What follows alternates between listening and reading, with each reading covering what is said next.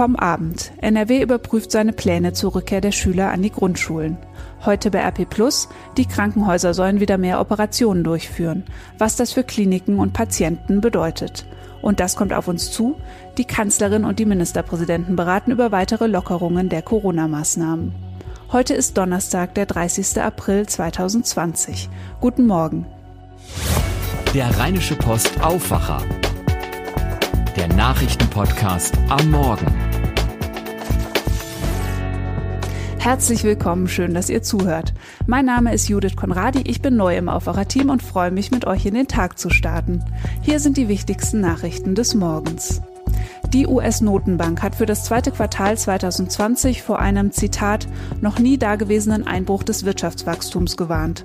Bereits im ersten Quartal ging die Wirtschaftsleistung deutlich zurück, obwohl sich die Pandemie erst im März zugespitzt hat. US-Kongress und Regierung haben Konjunkturpakete in Höhe von rund 2,7 Billionen Dollar auf den Weg gebracht. Bis jetzt haben mindestens 26 Millionen Menschen ihren Job verloren. Heute soll es dazu neue Zahlen geben. Die Zahl der Corona-Toten in den USA liegt nach Angaben der Johns Hopkins Universität vom Abend inzwischen bei mehr als 60.000. Es gibt 1,03 Millionen bestätigte Infektionen. Das ist fast ein Drittel der weltweit knapp 3,2 Millionen Fälle. Die Pandemie hat natürlich auch Auswirkungen auf den Präsidentschaftswahlkampf. Bis zur Wahl dauert es ja nur noch ungefähr ein halbes Jahr. Am 3. November wird ein neuer Präsident gewählt oder eben der alte bestätigt. Das Duell lautet dann wohl Amtsinhaber Donald Trump gegen den Demokraten Joe Biden. Die Corona-Krise hat die politische Lage jetzt noch einmal durcheinandergewirbelt. Jetzt stellen sich ganz neue Fragen. Ist die Wahl gefährdet? Wer könnte profitieren? Und wie ist überhaupt der Wahlkampf möglich ohne Menschenansammlungen? Tina Eck von der Deutschen Presseagentur, kurz dpa, berichtet aus den USA. Tina, wie sehr ist die Wahl durch die Corona-Krise beeinflusst? Immens natürlich, alles hat sich verschoben. Äh, die Vorwahlen sind ja schon total durcheinander geraten oder wurden äh, in vielen Staaten sogar abgesagt. Die Parteitage äh, sind zunächst verschoben worden, werden aber vermutlich auch abgesagt werden müssen. Die Zukunft ist total ungewiss. Nur eins ist klar, es gibt eben diese zwei Kandidaten, den Amtsinhaber Trump und den demokratischen Herausforderer Joe Biden, ehemaliger Vizepräsident von Obama. Beide sind Ende 70. Und ist denn damit unter Umständen die ganze Wahl gefährdet? Nun, Befürchtungen oder Gerüchte, dass Trump versuchen könnte, die Wahl ganz abzusagen oder zu verschieben, sind nicht realistisch. Die Verfassungs- und Gesetzänderungen, die dafür nötig wären, sind nicht durchzuboxen, schon gar nicht so schnell. Aber Trump ist äh, natürlich im Überlebensmodus jetzt, wo ihm sein Haupttrumpf die Wirtschaft zusammenbröselt. Daher sucht er sein Heil in vollmundigen Prophezeiungen. You're to see a big rise in the third, but you're to see an incredible das Wachstum wird sich im dritten und vierten Quartal massiv erholen und 2021 wird es einen Boom geben, meint Trump. Wie soll der Wahlkampf überhaupt weiterlaufen, wenn es keine Veranstaltungen mehr gibt? Nun, Trump hat ja seine Wahlkampfplattform jeden Abend im Weißen Haus beim Briefing der sogenannten Corona Task Force. Da redet er, wie ihm der Schnabel gewachsen ist, verbreitet viel Blödsinn und seine Handler würden ihm natürlich am liebsten einen Maulkorb anlegen, damit er sich dabei nicht selbst abwickelt. Aber ansonsten gibt es natürlich keine Rallyes, kein Händeschütteln, kein Bad in der Menge. Biden dümpelt mit ein paar virtuellen Spendenveranstaltungen vor sich hin und keiner guckt im Moment wirklich so genau hin. Sechs Monate scheinen auf einmal verdammt weit weg im Chaos der Gegenwart. Und wie soll dann gewählt werden? Ein Gang zum Wahllokal ist ja vermutlich auch im November noch nicht unbedingt empfehlenswert, oder? Äh, viele Staaten hier sind schon dabei, die Briefwahl aufzurüsten, aber es ist damit zu rechnen, dass die Infrastruktur trotzdem dabei total überfordert sein wird. Hinzu kommt auch, dass bei der Briefwahl auch die Gefahr des Wahlbetrugs noch größer wird. Womöglich könnte Trump von diesem ganzen Durcheinander trotz seines mehr als mangelhaften Umgangs mit der Krise letztlich profitieren und äh, eine zweite Amtszeit einfahren im November. Die NRW-Landesregierung überprüft ihren Plan, zunächst nur die vierten Klassen in die Grundschulen zurückzuholen. Dies sei Thema einer Konferenz mit Experten und Vertretern der Landesregierung, sagte Schulministerin Yvonne Gebauer in einer Fragestunde des Landtags. Auch in NRW sei nun eine Klage wie in Hessen anhängig. Dort hatte vor einer Woche der Landesgerichtshof einen Vorstoß gegen den Gleichheitsgrundsatz festgestellt, weil an Grundschulen nur die Viertklässler unterrichtet werden sollen. Nach den Worten von Ministerin Gebauer will NRW dieses Urteil berücksichtigen. Vor allem aber verlasse man sich auf den Rat der Experten. Außerdem gab die Ministerin bekannt, dass es bisher in sieben von 1975 wiedereröffneten Schulen Probleme wegen Corona gibt. Überwiegend durch Infektionsfälle im Umfeld von Schülern. Die Kölner Oberbürgermeisterin Henriette Reker will für die Dauer der Corona-Krise die Verkehrsregeln in ihrer Stadt ändern. In einem Brief an NRW-Verkehrsminister Hendrik Wüst schlägt sie Tempo 30 für die gesamte Stadt vor. Außerdem wünscht sich Reker, dass Radfahrer bis auf weiteres grundsätzlich auf der Straße fahren dürfen. Die sogenannte Benutzungspflicht für Radwege möchte sie aufheben lassen. Ihren Vorstoß begründet Reker damit, dass nicht auf allen Radwegen genug Platz sei. Außerdem seien derzeit ohnehin weniger Autos im Straßenverkehr unterwegs. In NRW gilt auch weiterhin, größere Läden dürfen nur dann öffnen, wenn sie ihre Verkaufsfläche auf 800 Quadratmeter beschränken. Ein Händler hatte gegen die Regelung geklagt, ist damit aber gescheitert. Das Oberverwaltungsgericht für das Land NRW in Münster hat seinen Antrag in einem Eilverfahren abgelehnt. Die 800 Quadratmeter Regel gilt für die meisten Geschäfte. Es gibt allerdings Ausnahmen, wie zum Beispiel für den Lebensmittelhandel oder für Möbelhäuser. Der April 2020 ist ja noch gar nicht ganz zu Ende, aber schon seit gestern steht fest, es war der sonnigste April in NRW seit Beginn der Wetteraufzeichnungen. Vorläufigen Daten des Deutschen Wetterdienstes zufolge schien die Sonne insgesamt 295 Stunden lang. Die Durchschnittstemperatur lag im April bei 11,3 Grad und damit deutlich über dem langjährigen Mittel von 7,9 Grad. Und auch geregnet hat es viel weniger als sonst. Das bereitet nicht nur den Landwirten Sorge, sondern hat in den vergangenen Wochen auch schon zu mehreren Waldbränden geführt. Egal, ob man das sonnige, trockene Wetter nun gut findet oder nicht, vorerst ist es damit sowieso vorbei. Mehr zu den Wetteraussichten wie immer ganz am Ende dieses Podcasts. Unser Sponsor für diese Episode ist die ARAG. Corona bedeutet viel Unsicherheit. Ist mein Job sicher oder kann ich gekündigt werden? Was ist mit meiner gebuchten Reise? Jemanden fragen, der sich damit auskennt, das wäre gut. Die ARAG hat da was für euch. Die Düsseldorfer Versicherung hat mit ihren Partneranwälten rechtliche Services entwickelt, die jeder in Anspruch nehmen darf. Auch ihr. Heute, also am Donnerstag, könnt ihr zwischen 10 und 18 Uhr mit einem Anwalt telefonieren. Auch wenn ihr kein ARAG-Kunde seid. Die Kosten dafür übernimmt die ARAG. Alle Informationen zu diesem Angebot findet ihr auf www.arag.de. Und damit kommen wir jetzt zu dem, was ihr heute bei RP Plus lest. Die Corona-Pandemie wird vielen Deutschen wohl einen Strich durch die Planungen für den Sommerurlaub im Ausland machen. Die Bundesregierung hat die weltweite Reisewarnung gestern bis mindestens zum 14. Juni verlängert. Damit wird der Inlandstourismus einen Schub erhalten. Bei RP Plus und in der gedruckten Ausgabe der Rheinischen Post lest ihr heute, wie der Urlaub in Deutschland in drei Schritten wieder möglich werden soll.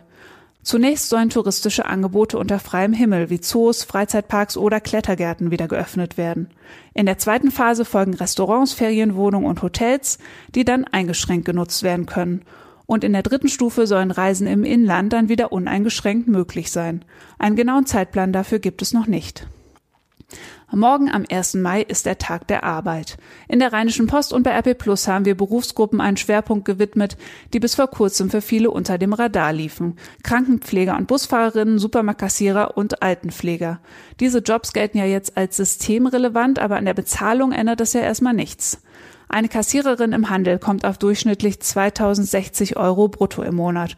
Und das ist für eine Vollzeitstelle. Eine Altenpflegerin verdient 2640 Euro, eine Krankenschwester 2860. Antje Höning und Christian Kanzorra erklären, warum die Gehälter so niedrig sind und warum vor allem Frauen solche schlecht bezahlten Jobs ergreifen. Dorothea Voss von der Böckler Stiftung, die die Gehaltsstudie veröffentlicht hat, sieht aber auch Grund zum Optimismus. Die Corona-Krise ist ein Weckruf, sagt sie. Sie zeige, Zitat, welche Berufe für das Funktionieren von Wirtschaft und Gesellschaft unerlässlich sind. Und auch dieses Thema findet ihr heute bei RP Viele nicht lebensnotwendige Operationen sind ja wegen der Corona-Pandemie zunächst einmal verschoben worden. Jetzt hat Gesundheitsminister Jens Spahn die Kliniken aufgefordert, wieder mehr zu operieren. Mein Kollege Philipp Jakobs erklärt, was das für Krankenhäuser und Patienten bedeutet. Die Entscheidung, welcher Eingriff stattfindet, liegt laut Spahn beim jeweiligen Arzt. Meist werden die Patienten jetzt von den Kliniken über einen neuen OP-Termin informiert.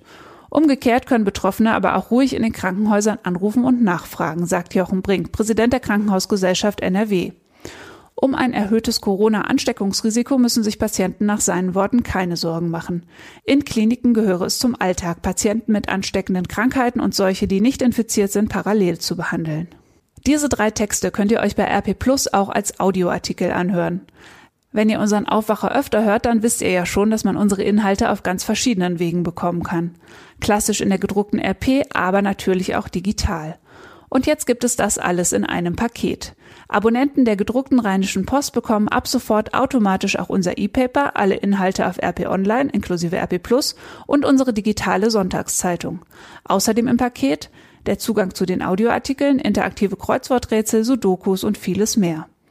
Um all das freizuschalten, müsst ihr euch als Abonnent einfach nur online anmelden. Wie das geht, steht auf rp-online.de slash komplett. Ich wünsche euch viel Spaß beim Lesen, Hören, Schauen und Rätseln.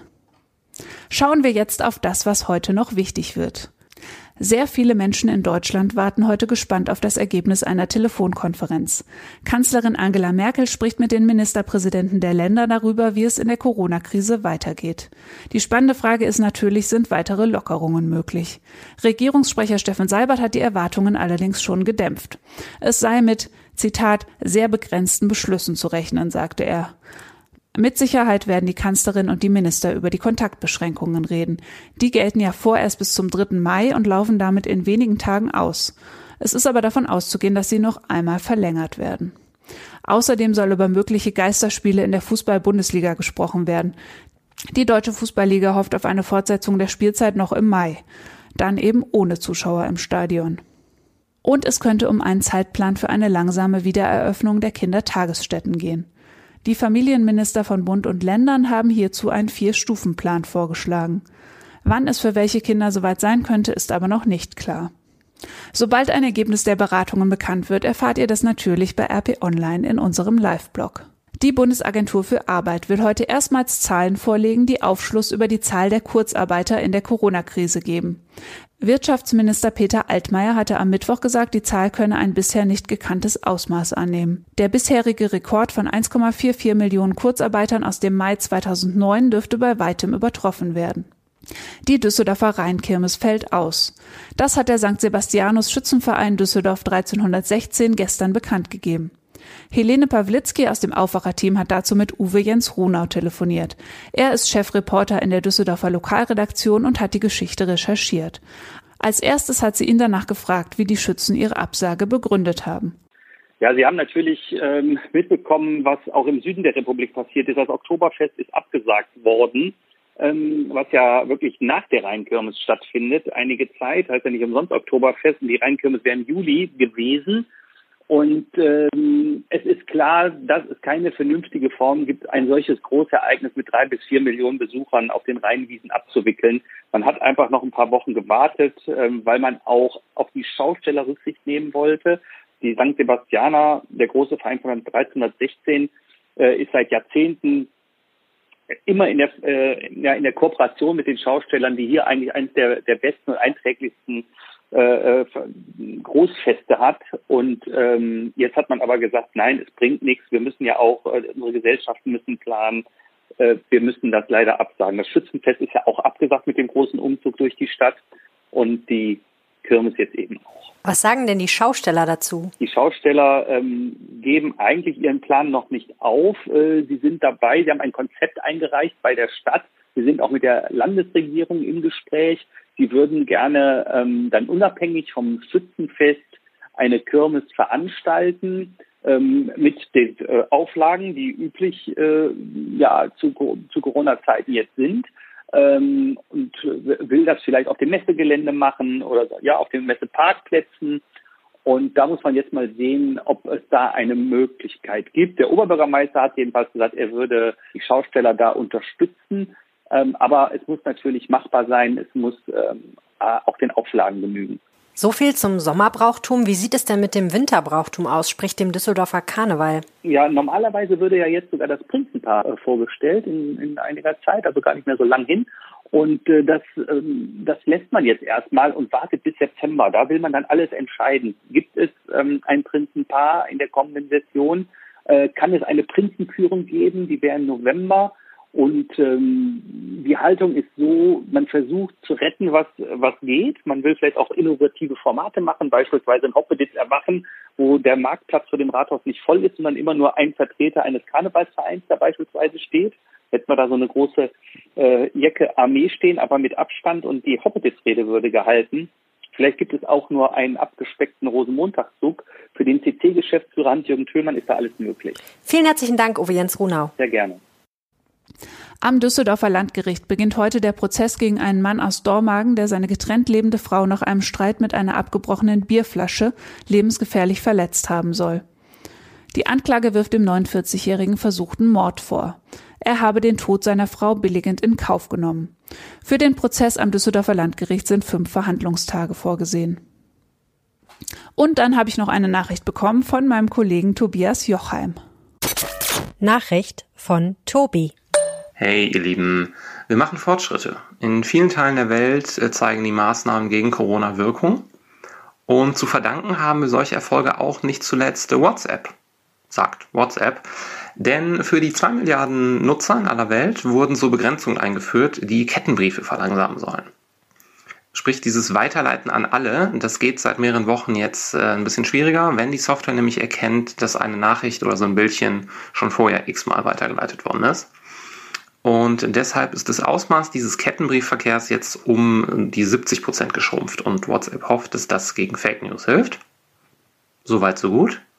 Jetzt bräuchten wir nur noch Staatsoberhäupter, die nicht davon fantasieren, dass man sich Desinfektionsmittel spritzen sollte. Ich muss erstmal verarbeiten. Falls WhatsApp oder der Kollege Tobi Jochheim doch noch ein Mittel gegen die Aussagen von Donald Trump finden, hört ihr das natürlich hier bei uns im Aufwacher. Und jetzt das Wetter. Mit den frühsommerlichen Temperaturen ist es ja jetzt leider erstmal vorbei. Heute ist es stark bewölkt, von Westen her zieht Regen durch. Nachmittags wird es dann etwas trockener. Die Höchstwerte in NRW liegen bei 13 bis 17 Grad und heute Nacht wird sogar richtig kühl. Die Temperaturen können auf 4 Grad sinken. Die Landwirte in NRW wird der Regen freuen und vielleicht freuen wir uns dann einfach mit. Das war der Rheinische Post Aufwacher vom 30. April 2020. Mein Name ist Judith Konradi. Vielen Dank fürs Zuhören und habt einen schönen Tag. Mehr bei uns im Netz www.rp-online.de